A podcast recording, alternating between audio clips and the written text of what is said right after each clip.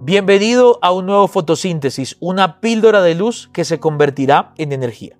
Quiero que me acompañes a orar. Señor, gracias te damos por este día jueves, gracias porque hoy nos levantamos una vez más por tu misericordia y tu gracia. Tu palabra dice que nuevas son tus misericordias cada mañana y hoy creemos que la luz del sol alumbra sobre nosotros solo porque tú lo has querido. Damos gracias porque hoy podemos conocerte más, aprender a descansar mejor en ti, porque mientras más te conocemos, más confiamos en ti, Señor. En el nombre de Jesús, amén y amén. Bienvenidos a este nuevo episodio de nuestra serie El perfil de Dios. Estamos hablando de los atributos que hacen a Dios Dios.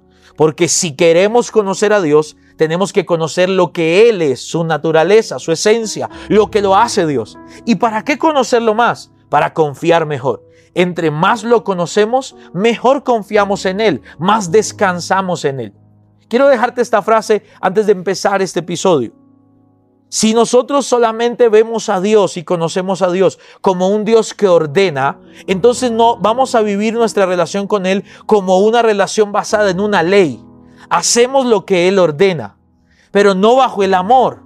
Porque mientras yo más conozco la naturaleza de Dios, entiendo por qué me ordena lo que me ordena. Mientras yo más conozco su esencia, entiendo por qué ordena lo que ordena. Y mi obediencia no está fundamentada en el premio o el castigo, sino que está fundamentada en el amor a lo que Él es. Y hoy en este atributo vamos a ver la autosuficiencia de Dios. Dios es el único autosuficiente o autoexistente. Nada de lo que existe, nada de lo creado, ningún ser humano puede vivir sin depender de algo o de alguien, principalmente Dios. Pero Dios es el único que no necesita de nada ni de nadie para vivir. Mira lo que dice la palabra en Hechos capítulo 17, 25. Él no necesita nada de los seres humanos. Al contrario, les da vida a todos, aire y todo lo necesario. Esta palabra en la teología antigua, en el latín es la palabra asiedad. Este atributo se le llama la asiedad de Dios. La palabra latina de asiedad significa de uno mismo o aquel que necesita de él mismo. La ansiedad tiene que ver con alguien independiente, autosuficiente. Tú y yo dependemos del agua, del aire, de la luz del sol, del alimento, dependemos de las relaciones, dependemos de que nuestro cuerpo funcione, de que nuestra biología funcione, pero el Señor no depende de nada ni de nadie para existir. Y eso es algo que lo desmarca de nosotros.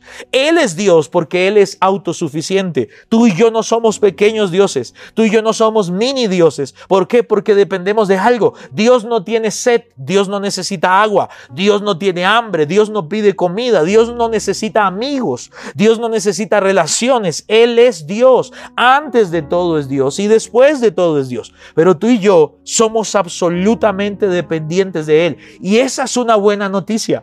Pobres de nosotros si nuestro Dios necesitara de algo para existir, porque entonces ya no sería Dios y no habría esperanza para nosotros. Pero qué buena noticia en este episodio, que nuestro Dios no depende del dinero, ni de los presidentes, ni del clima, ni de nada. Él es Dios y tú y yo podemos correr a Él porque Él es la fuente eterna de todo. Él es antes de todo y Él es después de todo. Quiero cerrar con este ejemplo. Si en tu casa se quema un bombillo de la luz, la, empresa de, de energía no deja de funcionar porque se queme un bombillo de la luz. Pero si la empresa de energía deja de funcionar, ningún bombillo de tu casa va a funcionar.